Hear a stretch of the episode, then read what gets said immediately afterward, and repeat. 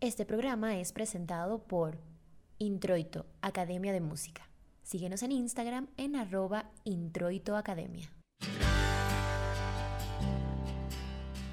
Hola, bienvenidos a Como tú y como yo.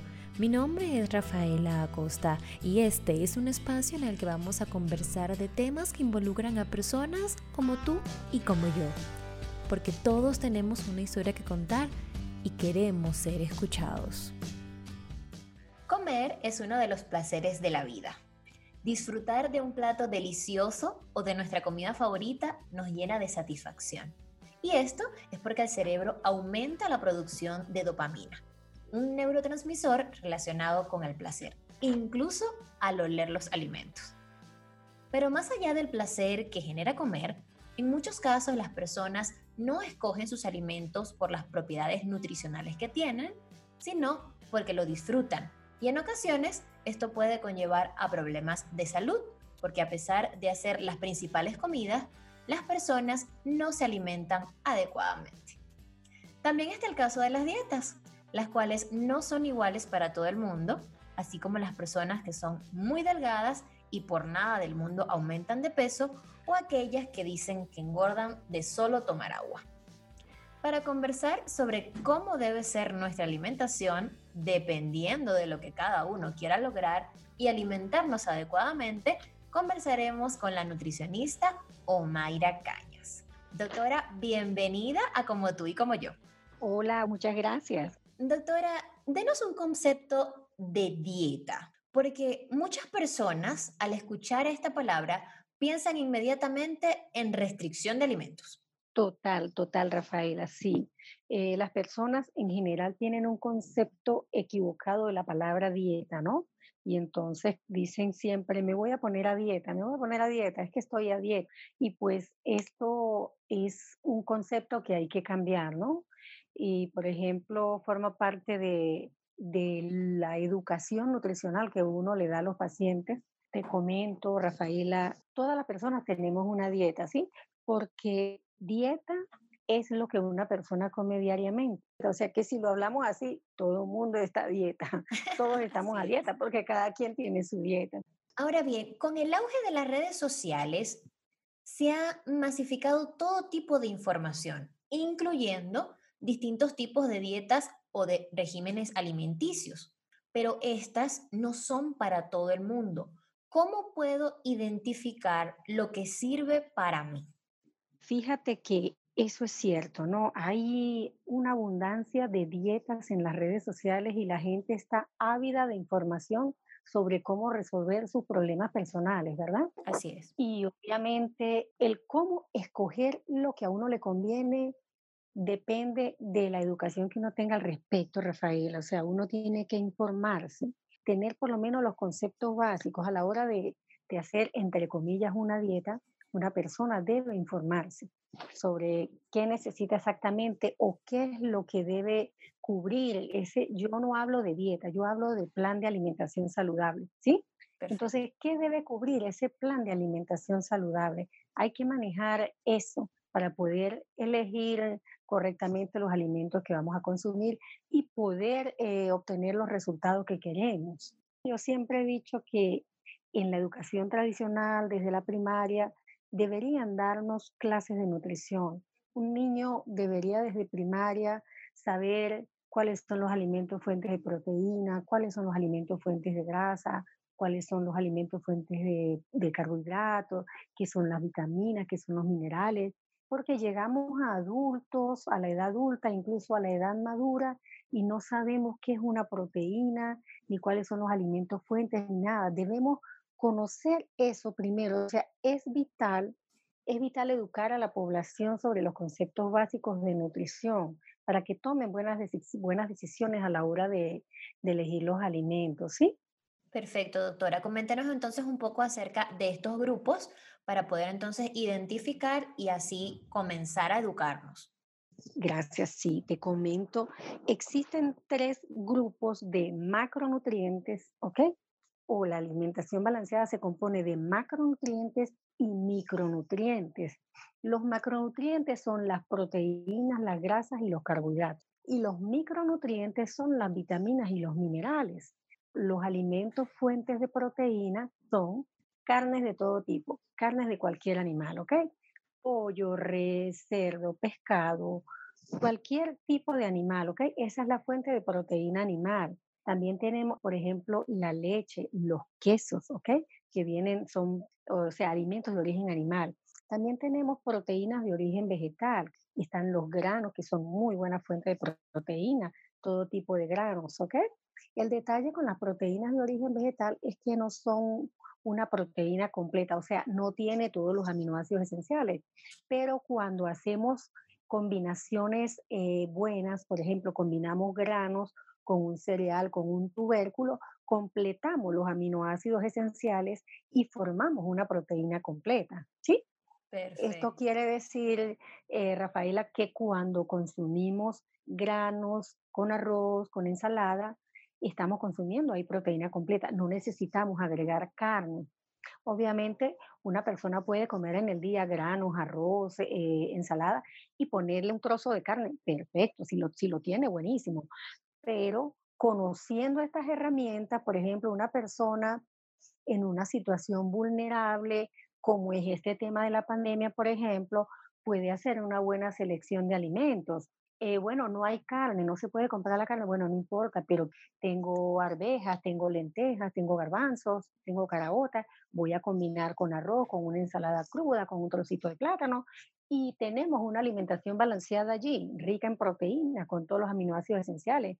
Tenemos vitaminas, tenemos minerales, tenemos carbohidratos y agregamos una grasa saludable, por ejemplo, y tenemos una alimentación balanceada. Perfecto, doctora. Entonces, estos tipos de alimentos deben estar presentes en cada comida. Usted comentó los carbohidratos, por ejemplo, en el arroz y el plátano, la eh, proteína, como estaba comentando, que puede ser tanto de origen animal como de origen vegetal, y también los vegetales a través de las ensaladas. Claro, Rafaela. Lo ideal es agregar a cada, a cada comida del día los tres macronutrientes, proteínas, grasas y carbohidratos. Y fíjate que si lo analizamos bien, se puede hacer, ¿no? Porque en un desayuno, por ejemplo, depende de, la cultura que tenga la persona, la religión, los alimentos que, que consuma, sus preferencias, sus gustos. Por ejemplo, aquí en Colombia es típico un desayuno tipo almuerzo, te comento, ¿no? Eh, te comen carne, te comen arroz, te comen granos, ¿ok? Pero, por ejemplo, en países como Venezuela, eh, la costumbre es desayunar que si con una arepa con jamón y queso o una arepa con carne mechada, con vegetales, ¿sí? Entonces se puede combinar perfectamente diferentes tipos de proteínas y vegetales con los carbohidratos y deben incluirse en las tres comidas principales del día, en el desayuno, en el almuerzo y en la cena. Doctora, y con respecto a las grasas que también debemos incluir dentro de, nuestras comidas, ¿cuáles son las grasas buenas y las grasas que debemos evitar? Perfecto, esa pregunta es buenísima porque hay que educar mucho a la población en este sentido, Rafaela, ¿sí?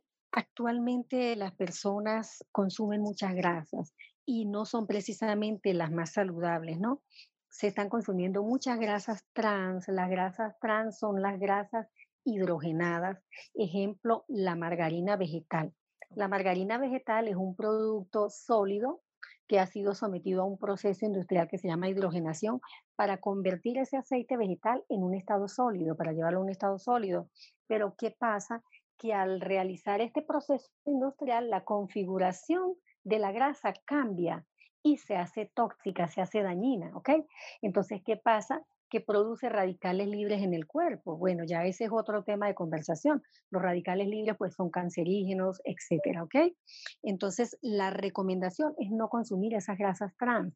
Sin embargo, actualmente están presentes en muchos alimentos industrializados y los estamos comprando directamente y consumiendo en la casa. Cuando compramos una tina de margarina, un envase de margarina, ¿cómo distinguimos eh, esta grasa, por ejemplo, la margarina de la mantequilla? La margarina es hecha de aceite vegetal hidrogenado y esa es grasa perjudicial, aunque hay una cultura de consumir margarina, pero mucho, por montones, ¿sí? Entonces, la, la, mantequilla es hecha de leche de vaca, ¿ok? La leche de vaca obviamente aporta calcio, tiene algunas vitaminas liposolubles, pero en exceso también es perjudicial porque también aporta colesterol y el colesterol en exceso pues también nos perjudica. Pero es más beneficioso consumir un poquito de mantequilla de leche que consumir la margarina, que es un aceite hidrogenado. ¿Ok? Em, en este caso hablamos de la mantequilla, están otros tipos de grasas eh, saludables por ejemplo, tenemos el aceite de oliva, que es un ácido graso monoinsaturado, igual que el aguacate, que son unas grasas de excelente calidad. Tenemos el omega 3, ¿ok? El omega 3 que es fundamental, todas las personas deberían consumir omega 3 en todas las etapas de la vida, porque está comprobado, Rafaela, científicamente, que el omega 3 es indispensable, por ejemplo, en las mujeres embarazadas. Una mujer antes de embarazarse, por ejemplo, debería consumir con bastante anterioridad omega 3. ¿Por qué? Porque cuando ya ocurre la fecundación y empieza a formarse el, el feto, lo primero que se forma es un tubito, el tubo neural. Bueno, el omega 3 tiene una importancia vital en la formación originaria del sistema nervioso y a lo largo de toda la vida está comprobado que el omega 3 evita enfermedades mentales en la edad adulta. Fíjate qué importante es. En los niños, por ejemplo, interviene en la memoria, en la atención, en el rendimiento escolar, porque es que fíjate que todas las células de nuestro organismo están recubiertas de grasa. Entonces, ¿de qué grasa se recubren nuestras células? Depende de la grasa que comemos. Si comemos grasas malas, grasas trans, si comemos muchas frituras, imagínate que las células se van a recubrir de esa grasa, pero si le damos a nuestro cuerpo grasas saludables, grasas monoinsaturadas, omega 3, pues nuestras células van a trabajar mejor, van a ser más flexibles, se van a transmitir mejor los impulsos nerviosos, porque la grasa recubre los elementos del sistema nervioso, las neuronas, los axones que son como decirte, como los alambritos de conducción eléctrica, las terminaciones nerviosas, están recubiertas todas de grasa. Y si le damos al cuerpo grasas de buena calidad, como la que ya te mencioné, pues vamos a tener un sistema nervioso que funcione en óptimas condiciones. Doctora, ¿y en em, qué alimentos podemos encontrar el omega 3? En los pescados de mar. Una, un indicativo muy preciso es los pescados de mar tienen la colita en forma de B de vaca, ¿sí? Ok. Los pescados de río tienen la colita, la, la alita terminal recta. Entonces el omega 3 se encuentra en los pescados de mar, de aguas profundas, ejemplo, el salmón, el atún, la sardina, el jurel, ¿ok? Son muy buenas fuentes de omega 3.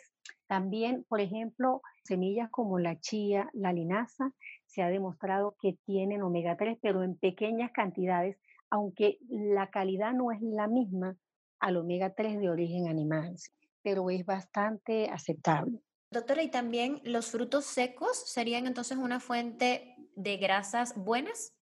De grasas buenas, claro, de grasas monoinsaturadas y de grasas poliinsaturadas, pero tienen una proporción muy buena, ¿sí? Las grasas monoinsaturadas son tipo aceite de oliva, tipo aguacate, y las grasas poliinsaturadas son las que tienen el común de los aceites vegetales. Aceite, por ejemplo, de soya, maíz, canola. En la canola tiene más ácidos grasos monoinsaturados.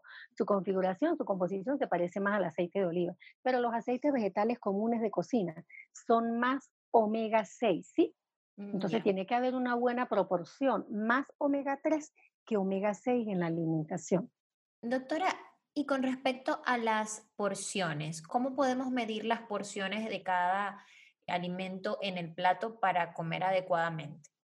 Sí, perfecto. Eso es muy importante y la población debería manejar esa información. ¿no? Hay, algo, hay algo muy fácil que se llama el plato de alimentación saludables. Cada país tiene su figura para representar a la población la alimentación saludable, pero algo que funciona en todos los países y que es muy fácil es la representación del plato saludable. Consiste en dividir el plato por la mitad.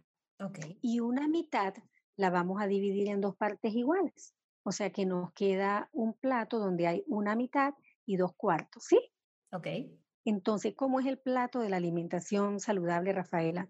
La mitad de nuestro plato debe ser ocupada por vegetales, preferiblemente crudos, ensaladas crudas, en las combinaciones que hayan. Hoy en día hay muchas formas de preparar ensaladas crudas y si una persona no tiene creatividad, bueno, vamos a acudir a internet porque están todas las recetas habidas y por haber, cómo sazonar, eh, eh, combinaciones diferentes.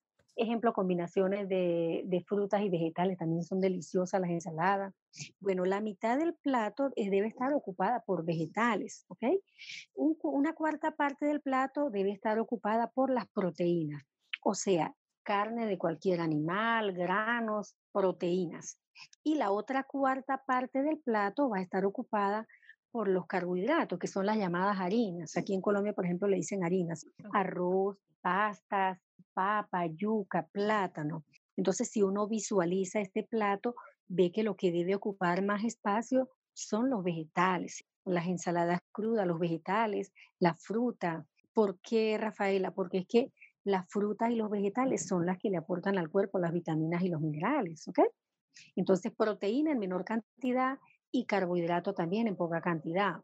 Pero fíjate que actualmente este plato está invertido, ¿ok?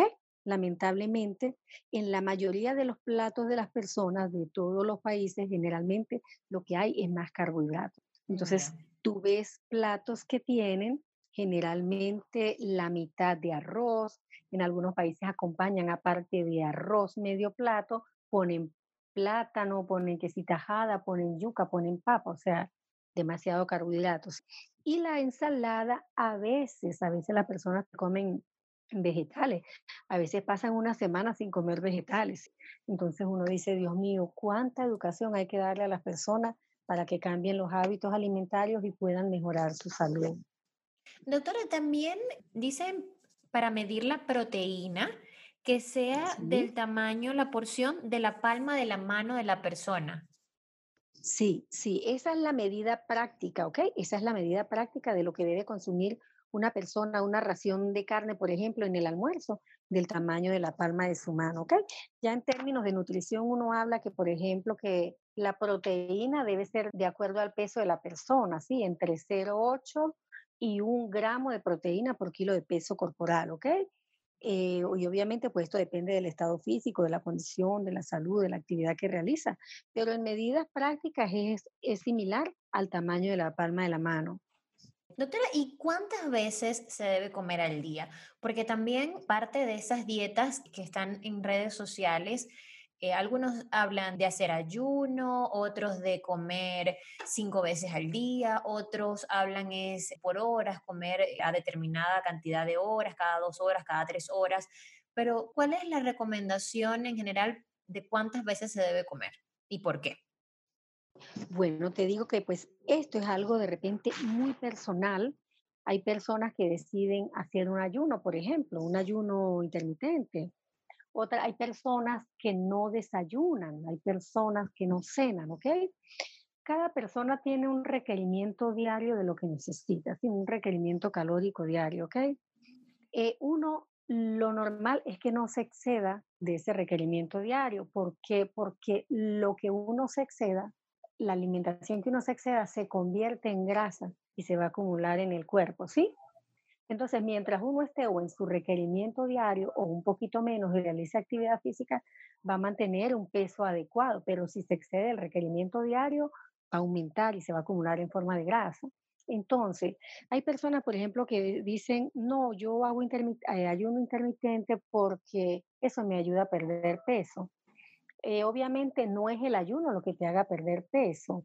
Obviamente sí tiene un efecto eh, mantener horas sin comer, un, un, efecto muy beneficioso en, la, en el tema de la insulina, ¿sí?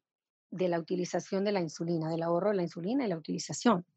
Y obviamente que mejora los niveles de glicemia en sangre. Pero, por ejemplo, si una persona hace un ayuno y en las horas que tenga para comer se va a comer más de las calorías que requiere al día, obviamente el ayuno no va a hacer efecto, porque igual se está pasando en las calorías que consume en el día. ¿Sí me explico? Claro. ¿Y cómo podemos medir, doctora, el requerimiento? Porque, bueno, hay distintos tipos de cuerpo y, y de metabolismo, pero más allá de la estética, ¿cómo saber eh, que me estoy alimentando adecuadamente? ¿Cómo podemos hacer ese, ese conteo que usted está comentando para no comer de más y llenarnos de grasa, pero tampoco comer menos y poder afectar nuestra salud? Rafaela, obviamente, pues cada persona, como te dije anteriormente, tiene un requerimiento diario, ¿verdad? Correcto. La idea es no pasarse de eso, ¿sí? Mientras que uno conoce, cuando uno evalúa a una persona como nutricionista, uno evalúa a una persona, uno sabe, bueno, tu requerimiento diario es, por ejemplo, el tuyo son 2.200 calorías, por ejemplo, ¿ok? No debemos pasar de ahí. Eh, no debes pasarte de 2.200 calorías, por ejemplo, pero si yo te evalúo a ti y tu peso está bien para tu estatura, si tienes un índice de masa corporal normal, si de acuerdo a tu edad también está normal, si evalúo tu composición corporal y tu grasa está dentro de la norma, perfectamente puedes consumir las 2.200 calorías, por ejemplo.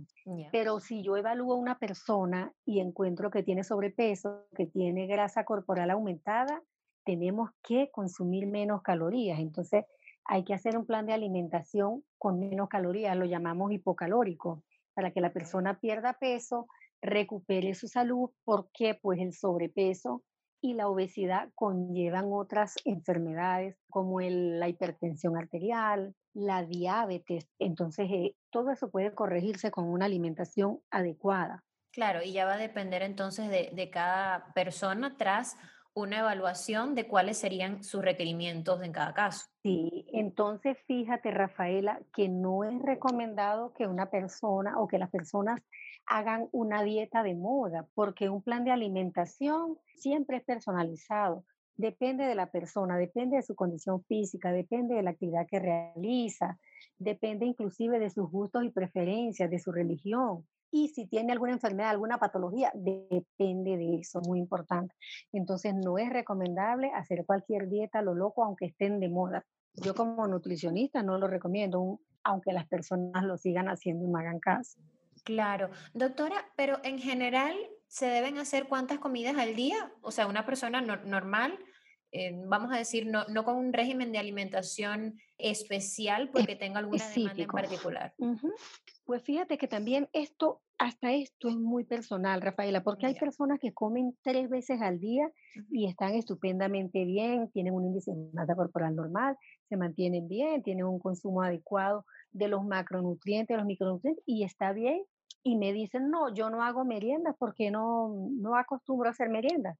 Bueno, está bien, si con esas tres comidas al día está bien y cuando yo lo evalúo está bien, mira, sigue así, o sea, no, yo no te puedo cambiar los hábitos si así se siente bien, perfecto. Hay personas que, por ejemplo, hacen una merienda media mañana y otra media tarde, pero obviamente deben ser unas meriendas saludables, por ejemplo, una fruta, un yogur con fruta, ¿sí? unos frutos secos, mientras la persona no se pase diariamente del requerimiento, no consume más de lo que requiere, es permitido. Por ejemplo, una persona que tenga bajo peso, esté en bajo peso, en desnutrición, requiere comer al día más veces, seis veces, siete veces al día, porque construir tejido lleva más eh, trabajo metabólico que perderlo. Entonces, por ejemplo, hay personas que me dicen, ay, pero es que yo como de todo y no engordo. Y cuando yo evalúo a la persona, yo veo, no, mira, pero es que, es que tú no ganas peso porque tú tienes un déficit de consumo calórico, tú requieres X cantidad de calorías y mira, estás consumiendo menos. Mientras sigas consumiendo esto, tú no vas a subir de peso. Entonces, tienes que comer más hay que comer más veces al día para que la persona baje, eh, perdón, suba peso. Pero de manera saludable. De manera saludable, claro. Pero entonces dicen, ay, voy a aumentar de peso. Y entonces comienzan a comer aquella cantidad de, carbohidratos. O sea, entonces es aquellos platos de pasta, pan. y obviamente, como usted está comentando, al exceder la cantidad de carbohidratos, lo que vamos a aumentar es en grasa. Totalmente. Entonces aquí es donde el nutricionista cumple una labor primordial, que es enseñar al paciente, a la población a comer de una forma saludable. Igual, doctora, me imagino las personas que tienen pues sobrepeso y, quieren bajar. Igual, pero a la inversa, ¿ok? Hay que dar educación nutricional. O sea, lo principal es enseñar a la persona y a la población que hay que alimentarse de una forma saludable cuando una persona cambia los hábitos alimentarios y está en un proceso de pérdida de peso, esa, ese peso que va a obtener se va a mantener en el tiempo, no va a haber efecto rebote. ¿Por qué? Porque como yo le digo a los pacientes, ya tú te vas con tus herramientas, tú sabes qué es lo que tienes que comer y cuáles son las raciones, cuáles son las cantidades. Eso es lo que te va a permitir en el tiempo mantener un peso saludable. Doctora, también las personas, eh, por ejemplo, las que quieren perder grasa, dicen, no, voy a perder grasa, voy a perder grasa, voy a perder grasa. Sin embargo, obviamente no se puede perder toda la grasa porque el cuerpo también la, la necesita. ¿Cuál es la diferencia entre la grasa visceral y la grasa subcutánea? Sí, muy importante, muy importante eso. La grasa subcutánea o la grasa corporal es la que está entre piel y músculo, ¿sí? Es la que nos hace ver gorditos, nos hace ver más gorditos o menos gorditos. Y obviamente que el cuerpo necesita una cantidad de grasa porque la grasa tiene una función también endocrina importante y debemos pues tener un porcentaje de grasa saludable, eso es importante. La grasa es el material de reserva, ¿sí? Es nuestra reserva. Y de hecho, por ejemplo, en una situación de, en una contingencia donde haya una escasez en, en el insumo de alimentos, el cuerpo va a mantener la vida metabolizando la grasa que tiene acumulada. Pero si no hay grasa acumulada, ¿qué va a hacer? Va a tomar la masa muscular, entonces el cuerpo se va a ir depletando, se va a ir consumiendo. ¿Sí me explico? Sí. Cuando una persona acumula mucha grasa corporal, ya se va infiltrando, ya, ya los adipocitos como que ya no van aguantando más grasita allí y van filtrando la grasa, se va yendo a los órganos internos recubre los órganos internos como el corazón, los riñones, el hígado, ¿ok? Esa es la grasa visceral. ¿Y qué pasa? Que esos órganos se van haciendo disfuncionales, ya no van haciendo su función como normalmente deberían hacerlo si estuvieran sin grasita. Y aparte de eso, de que recubre los órganos internos, de que se va infiltrando en el tejido, se va infiltrando a las arterias y es la grasa que se va adhiriendo allá. Esa grasa está relacionada con la grasa que da riesgo cardiovascular, con el colesterol malo, el LDL, que son las partículas de grasa más finitas que se infiltran y se van depositando en la capa interna de las arterias. Es la que da el riesgo cardiovascular.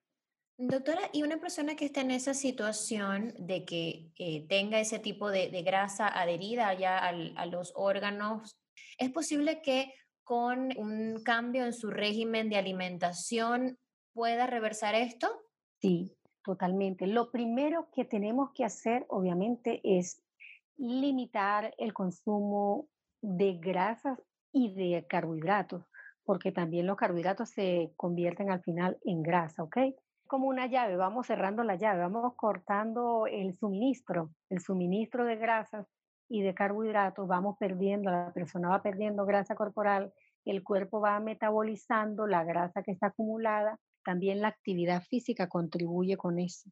Doctor, y con respecto al azúcar, porque también esta es pues otra de las recomendaciones que vemos mucho en las redes sociales, ¿no? Dejen de consumir azúcar, dejen de consumir azúcar. ¿Es recomendable dejar de consumir azúcar? Rafaela, el azúcar es un carbohidrato, un carbohidrato refinado, ¿verdad? Hay carbohidratos refinados, por ejemplo, están los carbohidratos que poseen fibra, que son los carbohidratos, los carbohidratos complejos que tienen un efecto benéfico en el organismo. Pero el azúcar es un carbohidrato refinado, aunque entre en el conteo calórico diario de la persona. ¿Ok? Pudiéramos decir que una persona no está obligada a eliminar completamente el azúcar si la consume de una forma adecuada, ¿sí? Por ejemplo, el máximo que debería consumir en el día son tres cucharaditas.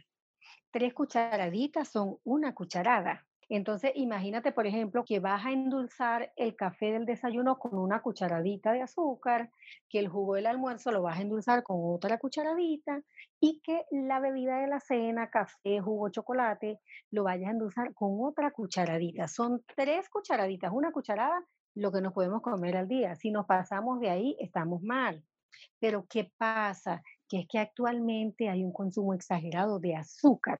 Y lo primero que debemos hacer es pues tener un consumo muy racional del azúcar. ¿Ok? Si va a consumir azúcar, muy poquita azúcar, una cucharada en el día. O tal vez Normalmente pudiéramos sustituirla por, por otras fuentes. Sí, claro, totalmente. Los alimentos como la fruta, por ejemplo, traen ya su azúcar. Claro. Eh, lo más recomendado actualmente pues es la stevia, ¿no? Que es un, es un edulcorante de origen natural porque es vegetal, ¿ok? Endulza, no tiene calorías, pero no tiene efectos adversos porque por ejemplo está, está por ejemplo la sucralosa, el aspartame, pero pues tienen una, aunque no aportan calorías, tienen como que mm, un efecto secundario que está siendo muy discutido actualmente, ¿sí? Doctora, ¿y qué alimentos debemos consumir si necesitamos tener energía? ¿Y cuáles debemos evitar para no restar energía? Bueno, eso depende de la actividad que vaya a realizar la persona, Rafaela, ¿sí? Por ejemplo, una persona va a hacer eh, actividad física, va al gimnasio, va a hacer alguna actividad que requiere energía, tiene que consumir carbohidratos antes de la actividad física como fuente de energía, ¿ok? Carbohidratos saludables. Sí, totalmente. Por ejemplo, una fruta, eh, un yogur con una fruta, por ejemplo, ¿sí? Perfecto. Antes de realizar la actividad física. ¿Y qué alimentos debemos evitar para que no nos resten energía? Por ejemplo, una comida muy copiosa, una comida exagerada, ejemplo, un almuerzo que esté muy cargado, muy calórico, que tenga muchas grasas, que tenga muchas proteínas, ¿ok? Te va a dar mucha saciedad y vas a estar, el periodo postprandial se va a alargar. ¿Por qué? el periodo de digestión y absorción de las grasas y la proteína es más largo que el de los carbohidratos. Entonces, te vas a sentir por más tiempo llena y como sin energía. Doctora, con respecto a las emociones, estas también juegan un papel fundamental en la alimentación. ¿Cómo yo puedo identificar si tengo hambre, porque mi, cuerpo necesita alimentarse, o tal vez tengo hambre emocional?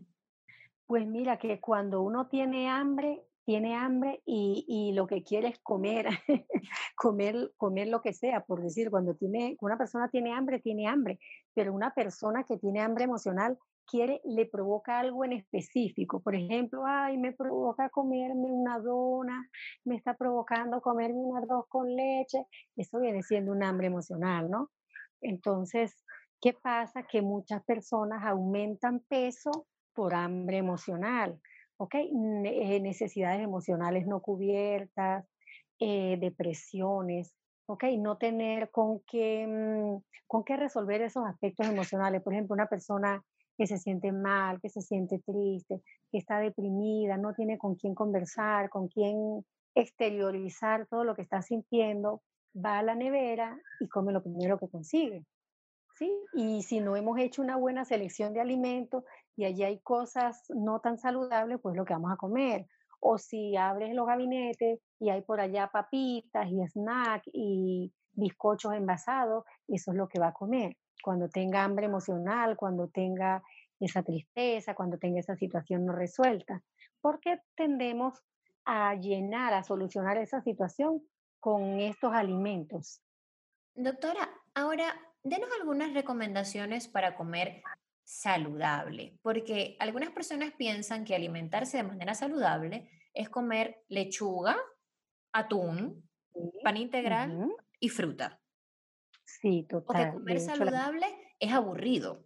En general, esa es la, la creencia en la población, que comer saludable es aburrido, ¿no? Yo le digo a los, a los pacientes, comer saludable no es aburrido, es económico y es muy sabroso, ¿sí?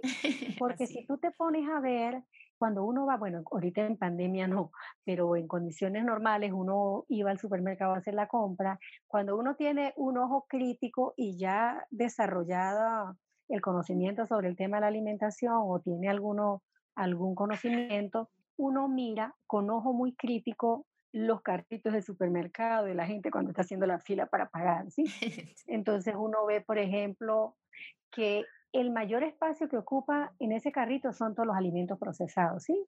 Los refrescos o gaseosas, aquí en Colombia le dicen gaseosas, eh, las cajas de alimentos procesados, las galletas que son hechas con grasas trans, la margarina, los alimentos procesados, que son precisamente los más caros En cambio, la fruta, los vegetales, las personas dicen, no, pero es que son muy caros. Pero mira bien, porque es que no necesitas comer una cantidad de ensalada cruda, por ejemplo, eh, para, para cumplir el requisito, ¿sí? Y puedes combinar, puedes hacer combinaciones muy ricas, sazonar con aderezos muy ricos también, eh, utilizar especias variadas y tener una alimentación súper rica y súper balanceada y súper nutritiva. Mm, doctora, ¿nos puede dar, por ejemplo, una referencia para cada comida y que pueda ser saludable? Por ejemplo, una referencia del desayuno, una del almuerzo y una para la cena. Vamos a hablar en términos generales porque tú sabes que las costumbres en cuanto a las comidas varían de un país a otro, ¿sí? Sí. Ejemplo, en el desayuno, un sándwich puede ser con pan blanco o pan integral. Si le pones lechuga, tomate, jamón, un jamón de buena calidad y queso, ahí perfectamente tienes una comida saludable. Tienes proteínas, tienes eh, vegetales que te van a aportar las vitaminas y los minerales, tienes carbohidratos, ¿ok? Si le agregas, por ejemplo, un jugo, perfecto, ¿ok? Allí tienes una alimentación saludable. Pero, por ejemplo, si en el desayuno te comes uno o dos huevos revueltos con vegetales, con tomate, con cebolla, con espinacas, ok, con acelgas, por ejemplo, hasta repollo, con cilantro, por ejemplo, y dos, dos rebanaditas de pan, eso es un desayuno saludable. Es hacer elecciones de alimentos saludables para hacer buenas combinaciones. En el almuerzo, por ejemplo, un pollo a la plancha con una ensalada de vegetales, con arroz o un puré de papa, un trozo de cerdo a la plancha, un trozo de pescado a la plancha, una carne desmechada, pollo desmechado. Hay muchas formas, inclusive una pasta, unos espaguetis con un guiso de carne molida puede ser saludable si respetamos la ración. Pero ¿qué pasa? Que normalmente cuando hacemos pasta en el almuerzo, la ración es un plato full, un plato hondo, que normalmente allí van tres, cuatro raciones, ¿no? Entonces uno dice, dice la, dice la persona, no es que la pasta engorda. Entonces, no, no es la pasta engorda, es que a ver, cuántas raciones van, de qué tamaño es el plato donde te estás comiendo la pasta, ¿sí? Eso es lo que, eso es lo que engorda, ¿sí?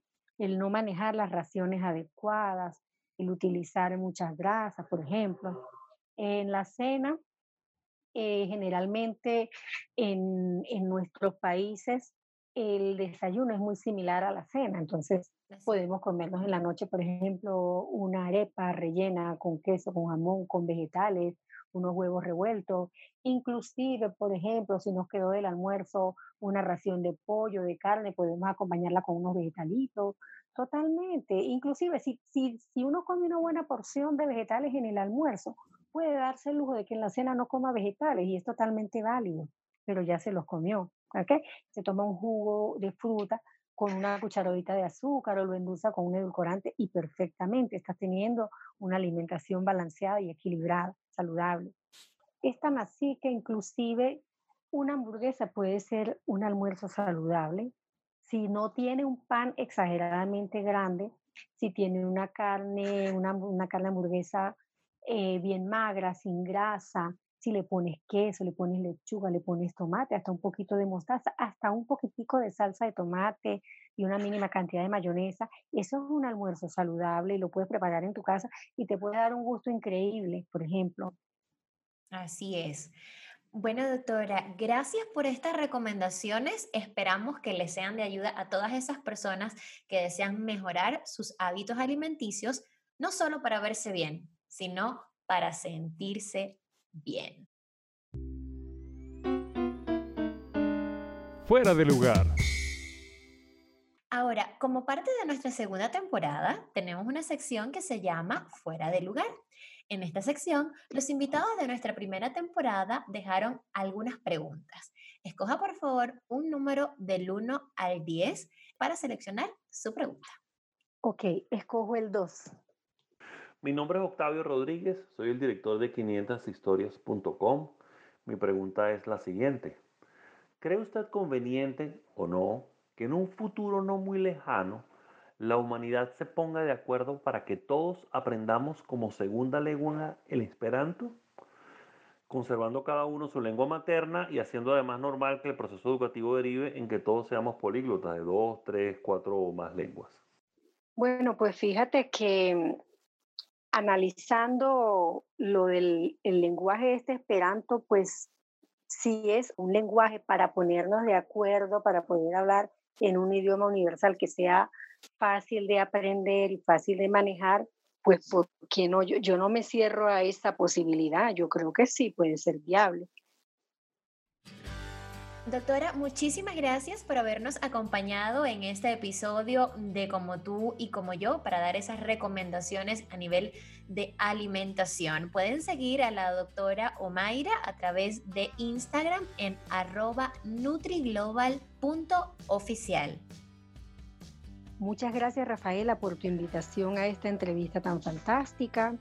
Estoy a la orden para futuras ocasiones con muchísimo gusto. Pienso que tenemos los nutricionistas la gran misión de enseñar a la población a alimentarse bien porque eso va a ser una diferencia en la salud a futuro.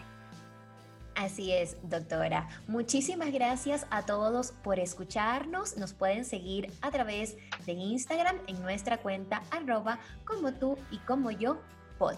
Será hasta una próxima oportunidad.